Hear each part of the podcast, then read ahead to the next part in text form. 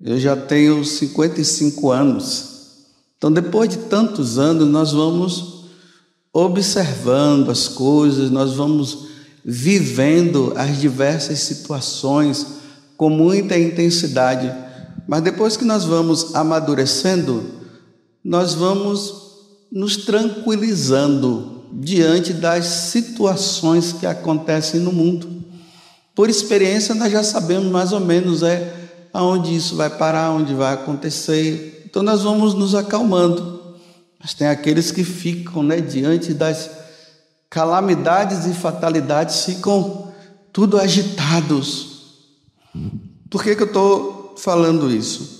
Porque nós estamos em tempo de pandemia. Quem é que não sabe disso? geralmente, nesses tempos de pandemia, tempos de calamidade pública, a tendência é de surgir lideranças que começam a dizer isso. Estamos nos finais dos tempos, Jesus já está voltando, façam isso, façam aquilo, porque senão você vai ficar para trás e tudo mais. Aí pegam trechos da Sagrada Escritura e também trechos das aparições de Nossa Senhora para justificar o tempo para que as pessoas possam mudar de vida o mais rápido possível, porque senão você vai ficar para trás. Bem, esse tipo de conversão, ela não é bem quista pela igreja. Porque as pessoas se convertem a partir da fatalidade. Pode acontecer duas coisas. Se demorar, a pessoa volta à vida errada, porque ela está em função de datas que são programadas, que são ditas, e não há realmente uma verdadeira conversão de coração. A pessoa fica com medo, a qualquer momento vai acontecer. Então, três dias de trevas, né? Hoje se fala muito das, dos três dias de trevas, se fala muito da questão do fim do mundo, do chip. Tem pessoas que vivem perguntando para mim: o senhor não vai morar na roça? Porque quem viver na cidade vai acontecer isso, porque o anticristo, sabe lá quem, vai marcar todo mundo e tal. Às vezes eu fico pensando assim, eu digo, bem, eu estou numa comunidade, eu só vou para a roça se a comunidade tiver uma, tiver uma casa na roça, a comunidade na roça. Aí eu for remanejado para lá, eu vou para lá, para evangelizar os, os agricultores. Mas não porque eu tenho que ir para a roça para fugir da cidade. Porque imagina, há 50 anos atrás, eu poderia até dizer assim, bem, eu vou morar na roça para me livrar de qualquer coisa. Mas meu filho com drone, drone pega a pessoa em qualquer lugar. Você imagina um grupo de pessoas vivendo na roça, escondido do, do mundo e tal, tal, com drone voando aí para lá e para cá? Bem, essa não é a minha preocupação. Eu não tenho a preocupação de estar tá dando datas que Jesus vai chegar em 2030 ou 2050. Jesus falou que nem os anjos do céu sabem, nem muito menos ele. Se Jesus quer a suprema sabedoria não sabe, é eu que vou saber, esse pobre coitado que veio lá de Maraú, na Bahia. E agora Jesus não sabia, tá? porque Deus me revelou as revelações relacionadas à igreja e o que diz respeito aos sinais dos tempos. Foi dito na Sagrada Escritura e tudo se encerrou com o último apóstolo, que foi São João. O que vier de acréscimo é falsa profecia. Na segunda carta de São Paulo aos Tessalonicenses, ele diz bem assim, no capítulo 2, bem no início, mas é bom ler tudo. Ele diz bem assim: olha, no que diz respeito a essas questões dos sinais dos tempos, eu quero dizer para vocês, para vocês não ficarem com o espírito perturbado, e muito menos com o espírito também alarmado. Ainda mais com essas questões que estão dizendo de uma vida, da vinda de Jesus iminente, eminente. Não tomem cuidado, ele diz. O que é que me faz não me preocupar? Bem, a minha preocupação não é se eu vou ter vela dentro de casa. Adianta você ter as velas dentro de casa e bater na sua esposa? Bem, a minha preocupação é com a ideologia de gênero. Quando Jesus vier, será que os homens vão estar tudo assim? A gente sem saber mais quem é homem e quem é mulher? Tudo indefinido? Essa é a minha preocupação. A minha preocupação é: vai acabar esses abortos, meu Deus do céu? Antes de Jesus voltar, será que esses abortos vão acabar? As pessoas vão se converter a Deus? O coração do homem vai esquentar ou vai ficar frio, como Jesus disse que o amor vai se esfriar? Não é o amor vencerá, né? O amor vai se esfriar. Então você vê as pessoas assim sem piedade para com o outro? Será que antes de Jesus voltar, né?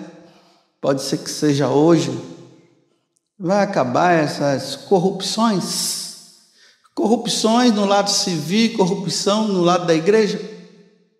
Porque quando Jesus voltar, ele quer nos encontrar preparados. É assim que ele quer nos encontrar. Não é se vai ter isso, se vai ter aquilo. E aí, e o chip? Olha, eu não sei quando é que esse chip vai sair, não. Não, mas tudo já está indicando, eu não sei. Eu só sei de uma coisa.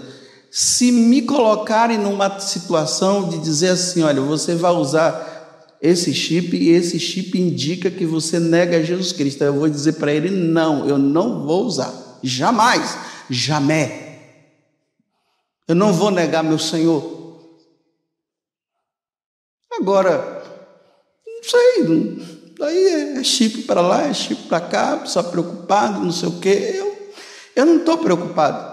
Eu estou preocupado se eu estou levando uma vida santa, porque eu nem sei se eu vou chegar ao tempo que Jesus vai voltar. Agora que eu sei que ele está vindo todo dia, está vindo, né? 500 mil pessoas já morreram aí com, com corona, outras mais com outras doenças, né? porque está em evidência só essa, mas tem outras doenças que estão matando muito mais e ninguém, tá, e, e ninguém se percebe e está se olhando agora só esse aqui. E pode ser que eu morra hoje ou amanhã. Jesus diz para não se perturbar, ele não perturbe o vosso coração. Aí vem as pessoas atrás de nós sacerdotes, né? Aí tudo perturbada, aí Jesus já está voltando e tal, tal.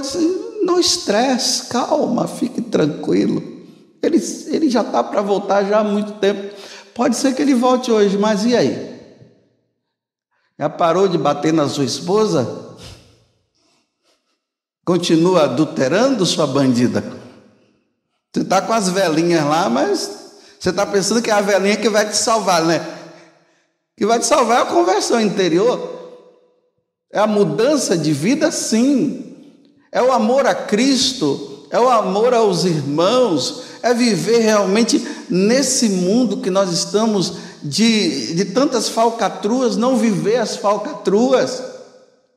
Viver uma vida reta, honesta, uma vida de oração, sim, rezar. Não rezar porque tudo vai ficar escuro, Rezar porque dentro do teu coração já tem, não tem três dias de trevas, não. Talvez já tenha mais de mil anos de, de trevas. Então reza para tirar essas trevas do seu coração. Pede a Deus para revelar aonde você está errando.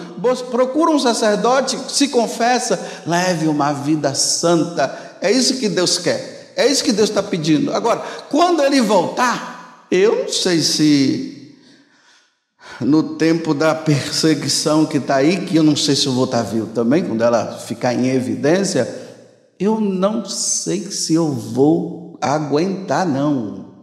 O que eu sei é que estudando a história da igreja, nós vemos uma quanti, um número de cristãos morreram pela fé. Outros, na hora, arrefeceram, ficaram com medo. Então, quando esse dia vier, que eu não vou ficar preocupado agora, eu vou esperar quando chegar. Então, eu vou arrefecer ou não? Então, hoje eu peço, Deus, Jesus, se o Senhor sabe que eu, eu irei arrefecer, me leva antes, porque você sabe que eu sou um covarde.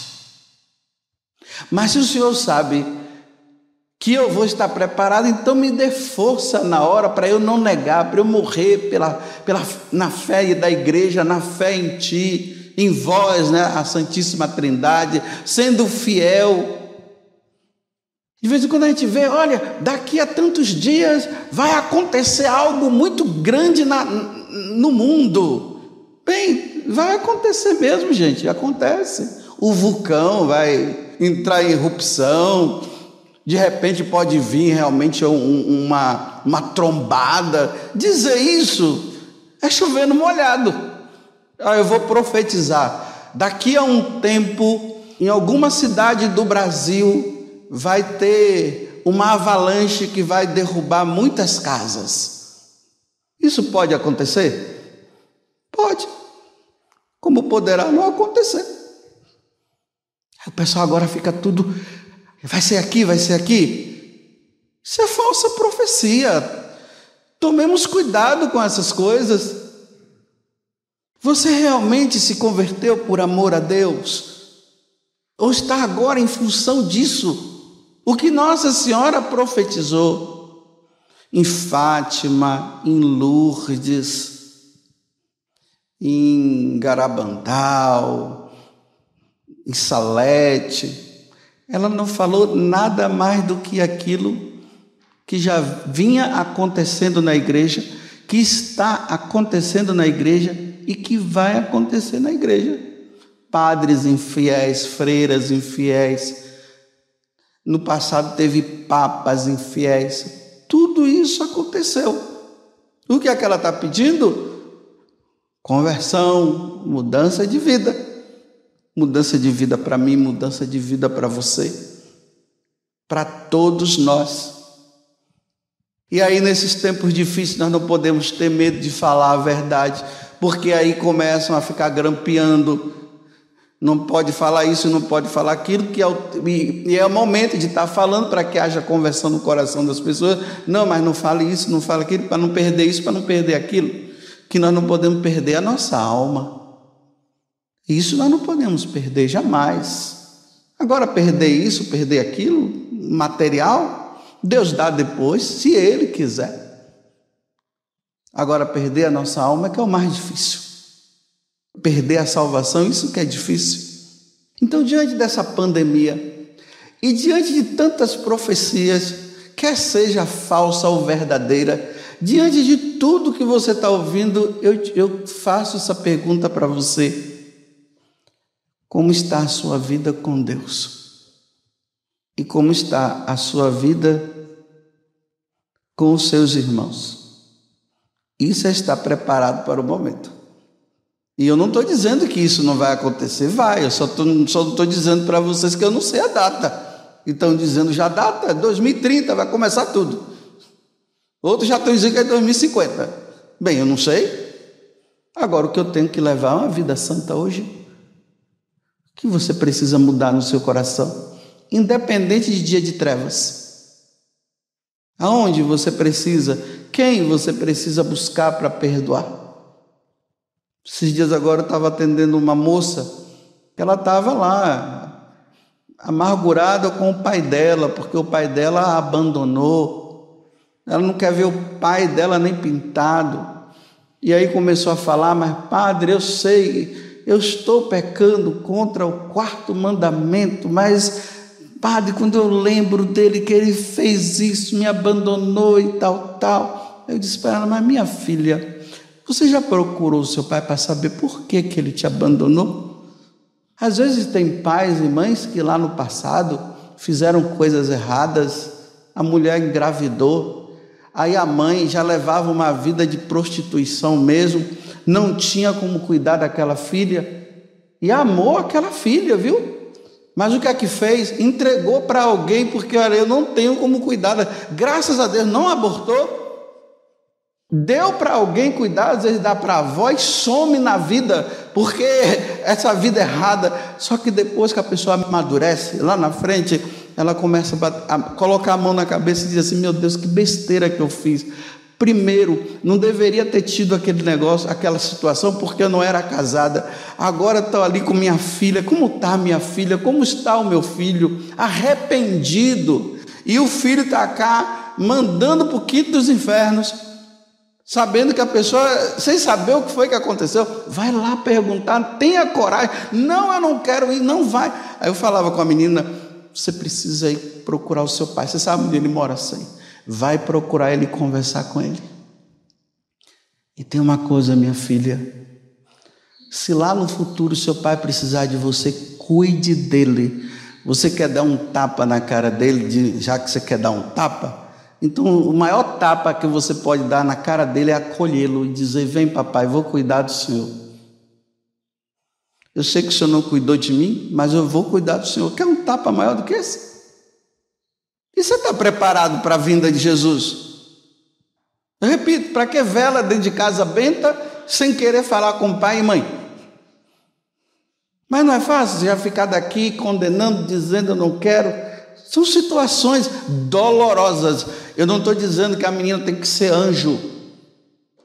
Ela é um ser humano, mas é essa conversão interior que tem que passar dentro de nós.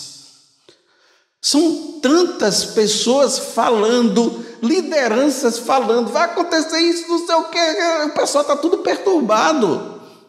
Recentemente me detive com uma pessoa, ela falou há um tempo atrás, teve uma situação com ela, que ela foi levada aos tribunais por causa de uma questão muito Assim, por causa de um animal, ela espantou um animal lá, aí de repente o animal saiu correndo,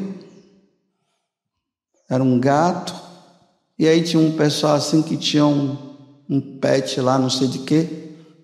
Aí o, o, o gato saiu, um carro acabou atropelando, aí começaram a falar um monte de coisa em relação a essa pessoa dizendo que ela tinha jogado, parece o, o gato lá.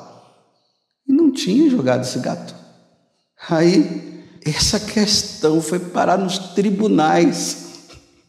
E essa pessoa humilhada ia no supermercado, as pessoas humilhando ela, humilhando. Ela disse, padre, quando eu entrava no supermercado, uma mulher chegava, olha lá, matadora de gato, não sei o que e tal, tal. Ela disse que ela mantinha a postura, que ali pegava as coisas e colocava, e a mulher sentando o pau. Aí ela ia passar no caixa. Quando ela foi passando ali no caixa, aí ela costumava sorrir para o caixa, né? e a mulher lá falando, sua matadora do seu quê. E ela, bom dia. Ela se segurando. Aí sai, quando ela entra lá na casa dela, Aí entra em desespero, aí começa a chorar, chorar, chorar, chorar.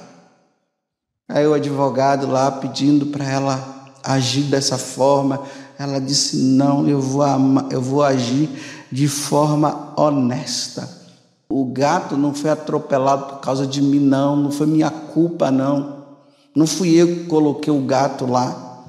Não, mas você pode mentir aqui, você. Não, eu, eu sou honesta, não vou entrar nessa. E aí tinha uma pessoa que parece que era do rol dela, que foi testemunhar contra ela.